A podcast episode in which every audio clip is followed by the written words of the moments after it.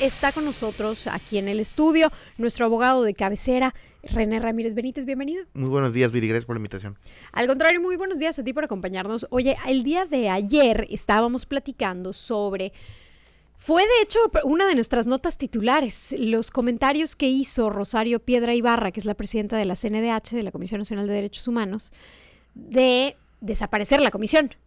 En días previos, el presidente ya sabemos que va a mandar el 5 de febrero su lista, bueno, sus reformas, ¿no? Y dentro de las cuales dijo que van a haber 10 organismos autónomos, los cuales desde su punto de vista no deberían de existir.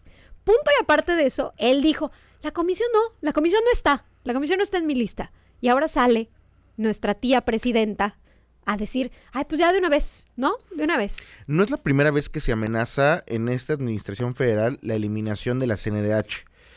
No es la primera vez. Sin embargo, pues bueno, esta me parece que es ya eh, el señalamiento, ya incluso pues más directo que tenemos de que esto va a suceder antes de que eh, se acabe esta administración. ¿Es posible deshacer o desaparecer la CNDH antes de octubre?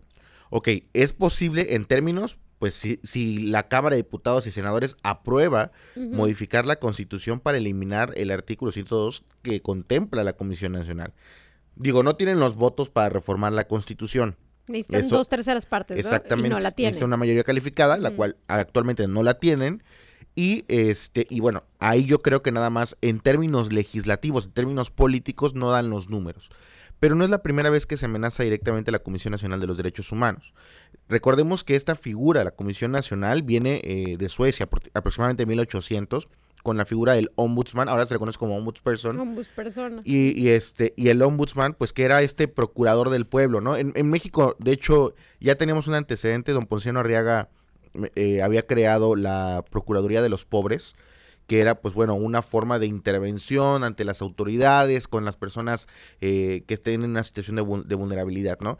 Ahora, esto hay que entender por qué existe la Comisión Nacional de los Derechos Humanos, ¿no? No existe porque sea una ocurrencia o porque simplemente sea más burocracia para, ya sabemos, en México siempre cuando existe una problemática entendemos hacer más burocracia para intentar resolver esa problemática, ¿no? Pero la Comisión Nacional de los Derechos Humanos no nace simplemente por eh, una, una locura o por simplemente, pues necesitamos algo. Me, voy a ir un pasito para atrás antes de que nos digas el porqué de la comisión. ¿A qué llamamos derechos humanos? Ok, son esa serie de derechos y garantías que tenemos todas las personas por el simplemente hecho de existir. Yo como le Era lo que llamábamos garantías individuales. Yo me acuerdo que en primaria me las enseñaron como garantías individuales. Exactamente, digo, ha, ido un proceso de evolución del concepto. Sin embargo, por ejemplo, ¿Cómo, lo, ¿Cómo normalmente se explica? Es como esta burbujita, ¿no? Invisible que tenemos todas las personas, que lo que va a hacer es garantizar un mínimo de vida adecuado, ¿no? Por ejemplo, tenemos el derecho humano a la educación, y se encuentra dentro de esta burbuja. Tenemos el de la salud, ¿no? Tenemos el del debido proceso, por ejemplo, si estamos ante un, ante un proceso judicial, etcétera. A esto se va a encargar.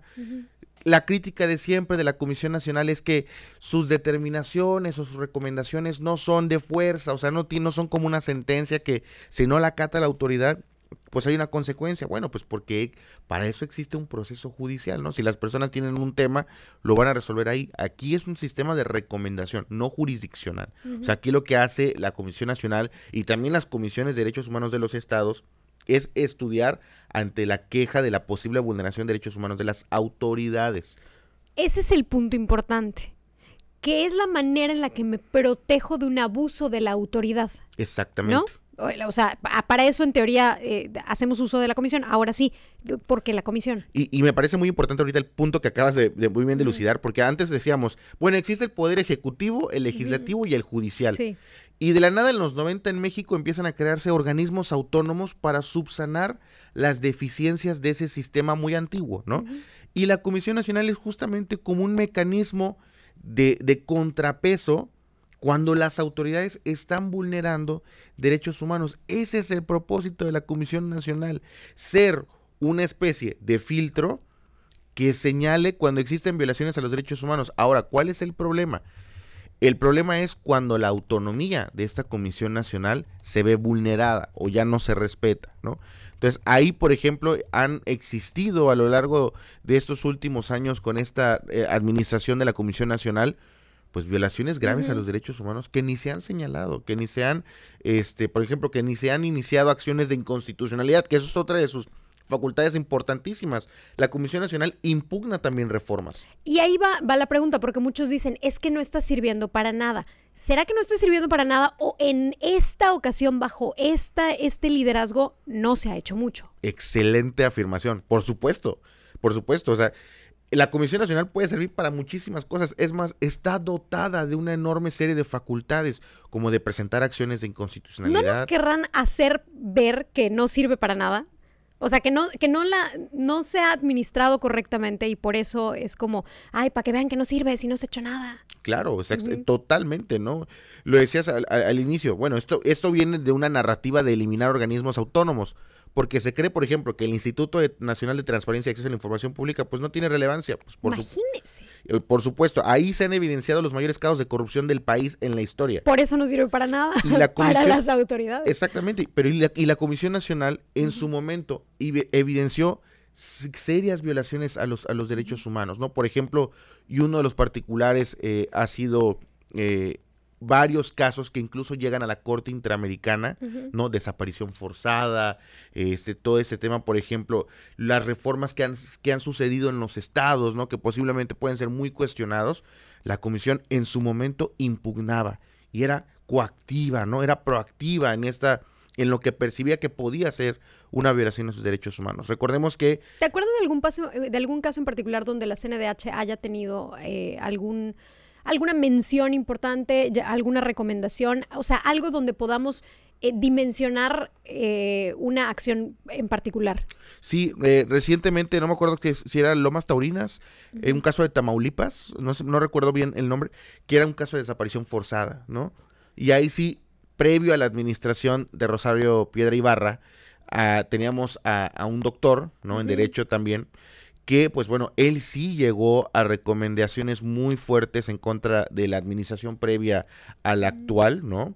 De Enrique Peña Nieto sobre el señalamiento de la participación de las Fuerzas Armadas en una, en una situación de desaparición forzada. Por ejemplo, ahí había un señalamiento directo y por supuesto eso se presume que le costó su ratificación en la Comisión Nacional de los Derechos Humanos, ¿no? Entonces, eh, justamente el involucramiento de la comisión en este tipo de situaciones pues muy delicadas pues ha sido lo que ha con el paso del tiempo vulnerado o siendo incómoda para las administraciones y sobre todo Pero eso queremos, que incomoden administraciones. Por supuesto. Eso queremos de los órganos autónomos. El ánimo constitucional es ese, ¿no? Ojalá eh, y todas las personas en los poderes legislativos pues tengan este, este valor eh, en el poder, en el Congreso de la Unión, valor en la Comisión Nacional como no nació de la nada, nació porque este país, recordemos, es uno de los países donde más se violan derechos humanos en todo el mundo. Incluso los índices de violencia estamos igual, casi idéntico a Gaza y... Y no estamos en guerra. Y no estamos en guerra. Entonces, ese es el valor constitucional de la Comisión Nacional. René, te agradezco mucho esta plática. Al contrario, muchas gracias por la invitación. ¿Dónde te seguimos? Redes sociales como René Ramírez Benítez, con muchísimo gusto puedo por ahí comunicarme. Muchísimas gracias.